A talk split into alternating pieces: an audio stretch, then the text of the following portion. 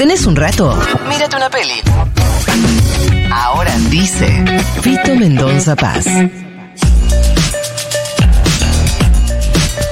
Buen día, Fito, ¿cómo estás? ¿Qué tal, amigues? ¿Cómo les va? Bien, ¿y tú? ¿Qué es? Les pido, por favor. ¿Qué? Un murmullo acá atrás. Uy, boludo, pará. Aguantá un cacho. Esperá, eh, quédate ahí. Che, boludo, ¿se pueden dejar de gritar? Que está Fito al aire, gracias. Al final somos todos Javier, chicos. ¿Qué ¿Cuánta- ¿Cuánta gente tal? estará haciendo ese chiste? Y en las oficinas me lo imagino. Y Sí. me parece que empieza una cebadez, además, por che, esto ocurrió ahora, no es un archivo. Sí. Ya vamos a escuchar que Nico nos va a ayudar a repasar qué fue lo que pasó ayer en A24, pero bueno, se vio a un Milei, como dice Nico, desencajado. Claro que sí. Para pasar el rato, amigues, varias recomendaciones a partir de el estreno de una película de David Fincher, el director de Seven Pecados Capitales, de muchas películas eh, que nos gustan. Red Social, por ejemplo, también. Zodíaco, no es de. Zodíaco también es de él, quizás su mejor película. Bueno, ahora eh, salió The Killer, pero en un estreno muy limitado en salas, porque el 10 de noviembre se estrena en eh, Netflix. Y entonces ya hablaremos más adelante de la peli cuando todo el mundo la pueda ver, porque si no alguien la está escuchando en Bien. Mendoza y me dice, y no sé Sí. si tengo acceso a The Killer ahora. Claro.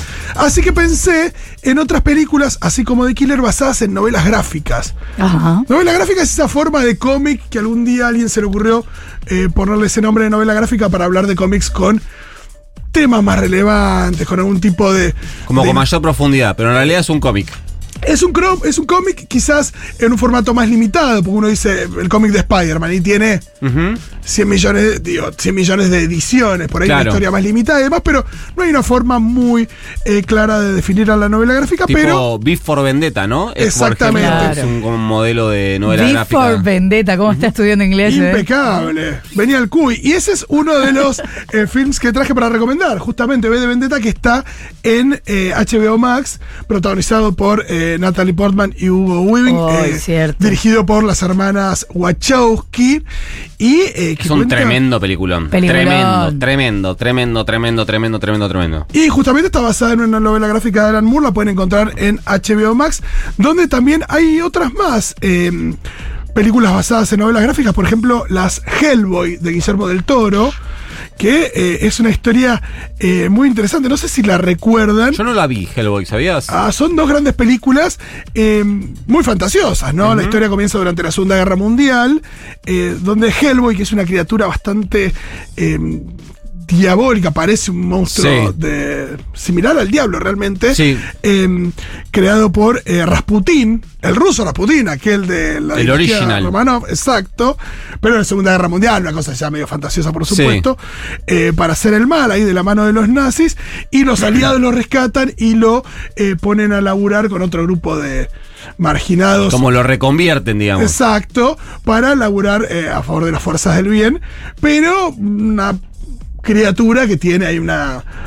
No es lo mismo que Superman, ¿no? Claro, sí, sí, sí. Donde su origen justamente tiene que ver con el Es infierno mucho menos romántico, digamos. dirigida por eh, Guillermo del Toro, protagonizada por Ron Perlman. Es una gran peli, visualmente también eh, garpa mucho. La segunda eh, eleva también mucho la vara respecto de la producción. Es como que a la primera le fue muy bien y después hubo una segunda película que tuvo más presupuesto y demás. La tarasca. Sí, con Guillermo del Toro atrás. Las películas de Guillermo del Toro son siempre interesantes. No sé si vieron Snowpiercer. No. De- No me suena. Bueno, de Bong Joon-ho, el director de Parásitos, de Parasite. Oh, mirá. Una película, creo que fue la primera película que hizo en Estados Unidos, que también está basada en una novela gráfica, en este caso una novela gráfica francesa, que cuenta una historia futurista donde a partir de una nueva era de hielo, no recuerdo si eh, devenida por eh, el impacto del hombre en la Tierra, sino parte de estos procesos naturales de los que habla Sí, Javier Milei. claro. Ya que estamos. eh, la humanidad está refugiada en un tren que viaja a alta velocidad por todo el mundo y no para de eh, girar Ay. porque es la única forma de mantenerse vivos en ese ambiente tan hostil. La joda es que en el tren, en los vagones de más atrás, están las clases populares viviendo hacinados, trabajando y demás. Y en los, es un tren enorme y en los primeros vagones están los vagones de lujo. Además está toda representada la sociedad. Titanic. En un clases, En un tren. Pero hay un momento donde Chris Evans, también conocido como el Capitán América, eh, y otros, eh, que son de las clases populares, deciden hacer una revolución, una rebelión. No tiene mucha cara de clase popular Chris Evans igual. No, pero bueno, está bastante manchado con- como con carbón o alguna cosa así. Claro, es el. Lo eh, es el- ennegrecimos. Agarran un rubio mega bomba y le meten un poco de mancha de carbón en la cara. Exacto. Al último vago, maestro. Que está, que me parece que está más rubio en Capitán América y no sé cómo es él. Me parece que no es tan rubio como el Capitán Bien. América. Eh, y eh, bueno, eso implica ir avanzando vagón a vagón, ir tratando de eh, ir rompiendo esas eh, barreras eh, policiales y demás. ¿Cómo se llama, Fito? Snowpiercer. Eh, también hay una serie eh, en Netflix, pero Snowpiercer la pueden encontrar en eh, Prime Video y en Movie. Mira. ¿Qué más? Hablando de eh, Alan Moore, eh, de V de Vendetta, también tenemos de él Watchmen. Hay una película que hizo Zack Snyder, el director que después hizo las películas de Superman de, con Henry Cavill, también la Liga de la Justicia.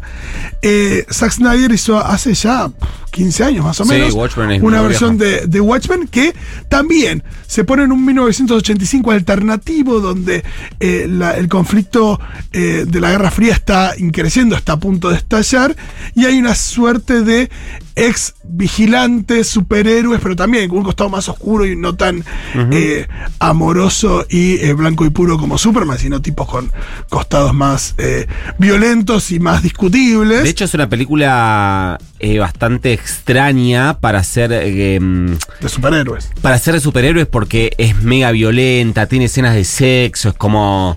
Es como casi que es la antipelícula de, de superhéroes. Absolutamente. Y con Zack Snyder, que es un director que, al que le interesa mucho la estética eh, visual, sonora, y una cosa también con el A sound. mí me parece espectacular Watchmen. ¿eh? está muy bien. Después hubo una serie también, eh, las pueden encontrar la- eh, en HBO Max, de, que estuvo a cargo de Damon Lindelof, uno de los creadores de Lost, que ya tiene unos años, que también estuvo muy bien. Y por último, les quería recomendar Scott Pilgrim.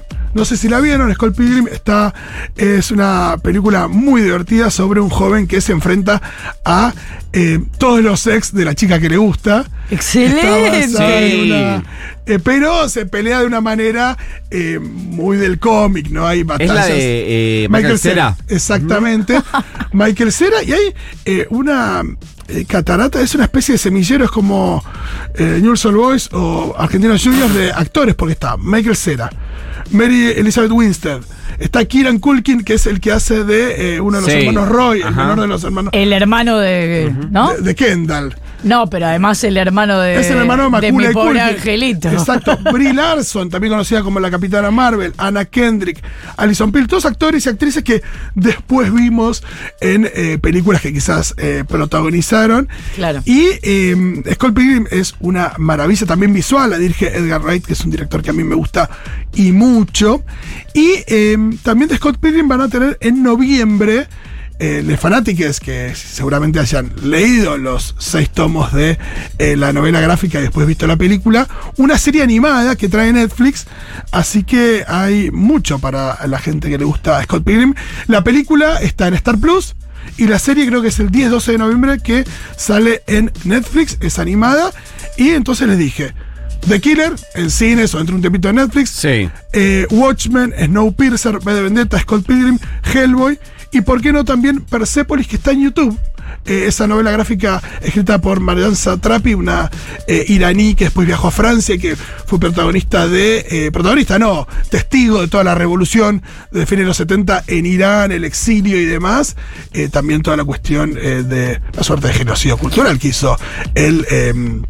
Fundamentalisto, fundamentalismo religioso en eh, Irán. Eh, así que muchísimo para ver. Esa película está en YouTube, en español.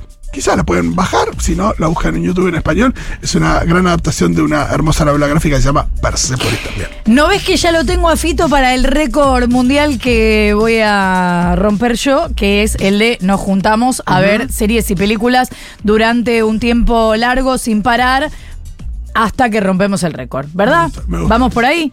Igual en un rato eh, nos va a contar Fito qué récord mundial, qué récord mundial boludo, igual, está dispuesto a romper, como los chicos que se van a juntar el domingo en el obelisco para mm, mostrarse todos como Spider-Man, señalarse entre sí y romper el récord, que eso es lo que más nos importa del mundo universal.